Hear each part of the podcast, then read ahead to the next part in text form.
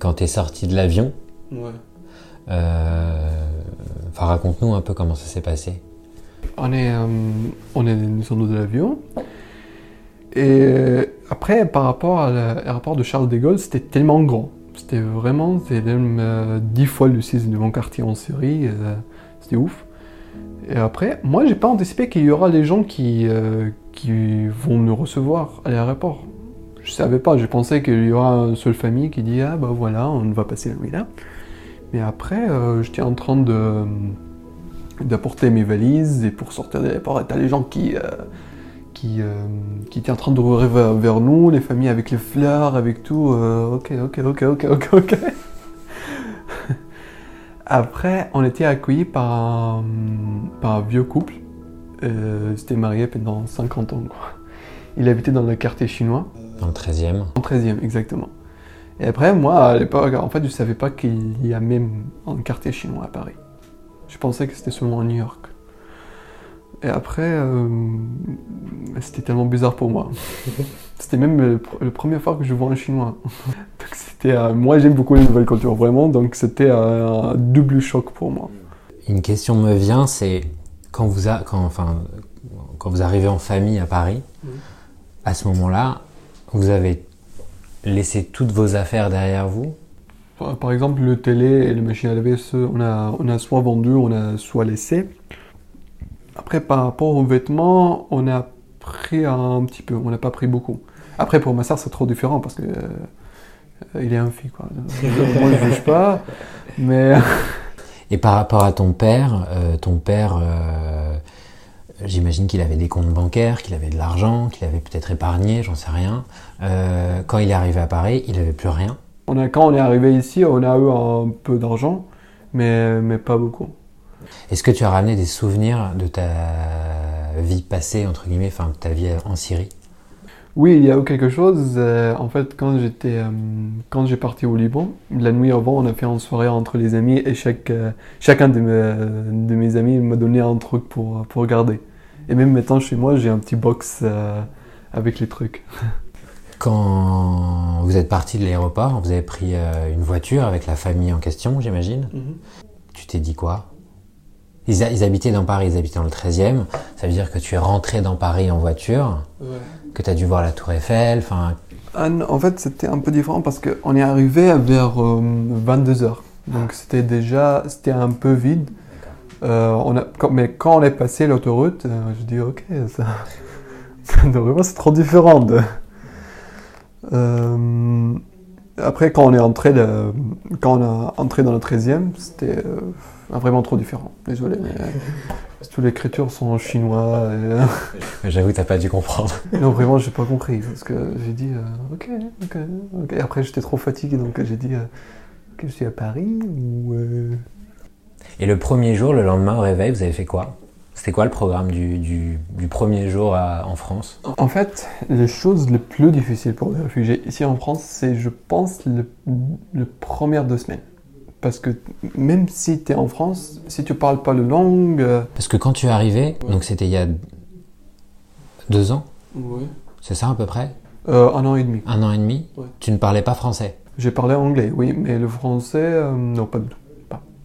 C'est incroyable parce que là tu parles très très bien le français. Après, vraiment, les premières deux semaines sont très difficiles parce que par rapport aux réfugiés, la majorité, ils pensent qu'ils euh, euh, pensent pas vraiment ce- qu'est-ce qui va passer quand, en arrivant en France. Après, qu'est-ce qu'on va faire?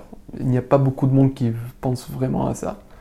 Parce que pour nous, le rêve, euh, oui, c'est terminé, on est en France, c'est terminé. L'objectif est fait, tu as vraiment l'impression euh, que, que c'est fini, quoi. Enfin, Maintenant, c'est fini. Mais après, quand, ça, quand la nouvelle vie commence, mais les deux premières semaines, tu, tu fais absolument rien, vraiment. Tu peux pas travailler, tu peux même pas sortir parce que tu vas être perdu, ça, ça, c'est sûr. Donc euh, c'est un peu difficile. Quand tu t'as commencé à t'adapter, euh, on va dire, à, à- à- à cette nouvelle vie, tu t'as visité un peu Paris? Oh oui, en fait, après deux jours, on peut dire. Après, pour moi, c'était plus facile parce que j'ai. hum, euh, T'as communauté de Saint-Egidio qui, qui m'a aidé à venir ici avec les couloirs militaires. Euh, il y a une communauté euh, pour les jeunes. En fait, c'est une communauté pour les jeunes aussi, Jeunes pour la paix. Euh, ils m'ont vraiment aidé beaucoup à intégrer ici. J'ai eu toujours des amis autour de moi. Donc le troisième jour, ils m'ont accompagné, Carla et moi. On a visité Notre-Dame de Paris, on a visité euh, Tour Eiffel, euh, on a mangé le crêpe déjà. Donc oui, j'ai baladé un peu à Paris. Et toi, tu l'avais euh, imaginé? L'après l'après France Tu avais des rêves ou tu n'en avais pas? Non, j'ai eu beaucoup de rêves. en fait, en fait, j'ai eu beaucoup de rêves d'entrer à l'école, avoir des amis normaux, faire euh, beaucoup des activités qu'on voit dans la télé. C'est quoi les activités qu'on voit à la télé? Euh, Par exemple, les canoës. Faire les canoës, faire l'escalade, le gros branche. Euh. T'en as fait? Oui. Il y, a, il y a deux semaines, j'ai fait tout. Et t'as pu rentrer à l'école? Après à peu près une mois, quand on a, un mois, oui, quand on a commencé d'apprendre le français, Carla et moi. Tout de suite, pardon, vous avez appris, enfin, vous avez eu la volonté d'apprendre le français? Oui, parce qu'il faut faire quelque chose. parce qu'en fait, comme, il y a beaucoup de gens à, Saint-Egidio qui est autour de moi qui parlent un peu anglais, j'ai l'impression que c'est un peu bizarre parce qu'ils parlent entre en français, ils parlent avec moi en anglais, donc j'ai voulu apprendre vraiment trop trop trop vite. Après un mois, euh, il y a un monsieur qui s'appelle euh, Jean, il travaille avec Saint-Vincent de Paul. Il, il est, euh, en fait, il était euh, avec, les, avec les gens qui nous accueillaient au début en France. Euh, donc, il est venu chez nous et il m'a dit Ok, maintenant, on va choisir une école pour toi. Tu veux faire quoi? Déjà, j'ai pensé beaucoup, j'ai choisi l'ingénierie parce que déjà, j'aime beaucoup l'informatique, j'aime beaucoup les, les, PC, ce genre de trucs. oui, voilà, on va, on va choisir une école pour toi, on va, on va faire les papiers. Après, euh, on a choisi ISEP. C'était une bonne réputation, euh, école privée, donc euh, il m'a dit le programme il est un peu plus spécialisé avec ce genre de trucs. Et en septembre, j'ai entré. Comment t'as fait pour rentrer dans l'école? La démarche Déjà, mon situation, mon situation c'était un peu spécial, donc parce que j'ai pas eu tous mes papiers encore. J'étais en train de faire euh, aller les préfectures, le OFPRA pour euh, faire mes papiers. Donc on a vu le directeur de l'école. Il a dit euh, Ok, j'encourage l'idée, il peut, peut essayer, même si c'est un peu difficile pour lui déjà parce qu'il ne parle pas assez français pour commencer. Mais on va essayer, on verra. J'ai fait un, fait un entretien avec l'école ils m'ont, ils m'ont testé après, en mois d'août, pour savoir c'était quoi mon niveau. Euh, et, j'ai passé et j'ai rentré à l'école normalement. Comment t'as réagi quand t'as su que c'était bon? Encore le deuxième, les mêmes réactions que, que quand j'étais en France. Parce qu'en fait, en, en Liban, j'ai perdu 4 ans. Et, euh, et j'ai voulu vraiment entrer à l'école pour commencer à continuer ma vie. Donc, euh, toutes les choses, c'est pourquoi j'ai essayé de prendre le français le plus vite possible aussi. L'objectif final, c'était d'aller dans l'école.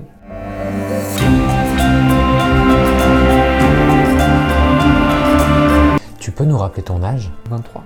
Tu te souviens de ton premier jour, ta rentrée scolaire? Je suis allé, normalement j'étais un peu nerveux, mais quand même j'ai dit ça passe.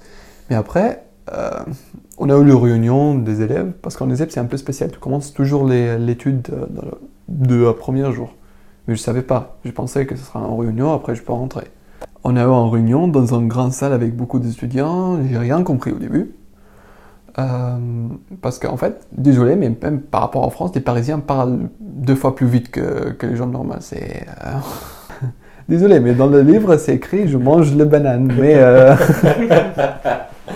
mais après, quand on saute à 10 niveaux. Donc. Après, il a commencé à expliquer les règles, comment faire, comment montrer peu de temps, parce que c'est comme une école numérique, donc euh, la plupart des choses, c'est en ligne. Il a commencé à expliquer, mais j'ai essayé de suivre, mais c'était vraiment un peu, euh, très, très difficile de, suivre ce qu'il a dit.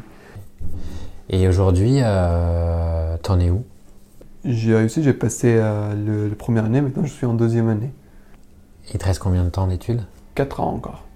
Et après, t'as envie de faire quoi? Déjà, Pour, en fait, pour me joindre au travail, c'est un peu compliqué. je pense que je vais envoyer mon CV dans des entreprises différentes pour travailler en équipe pour les robotiques. Robotisme, oui. Ça, ça m'intéresse tellement beaucoup. Et t'aimerais rester à Paris ou t'as envie de bouger? Ça, ça dépend de la nature euh, de travail. Moi, j'aime bien maintenant rester à Paris, mais aussi dans un point donné, j'aime beaucoup euh, passer un an ou deux ans voyager euh, si, mon, si mon travail me permet de faire ça, pour gagner l'expérience. Et aujourd'hui, comment, comment va ta sœur? Ouais, elle va bien, elle a déjà passé le bac. Donc déjà, c'est fatigant pour, pour le studio normal. Mais euh, il a passé avec un bonne note, donc elle était trop contente. Euh, après, maintenant, elle, fait le, elle passe le terminal S. Et ton père? Mon père, il a trouvé maintenant, il déjà il avance euh, très bien en français, et il a trouvé un boulot dans l'entreprise cosmétique Guino. Et vous êtes toujours logé au même endroit? Oui. Vous allez déménager On a trouvé par l'aide de... En fait, il y a une organisation qui s'appelle Logement Solidaire, il aide beaucoup les, les réfugiés en général à trouver des appartements ici à Paris.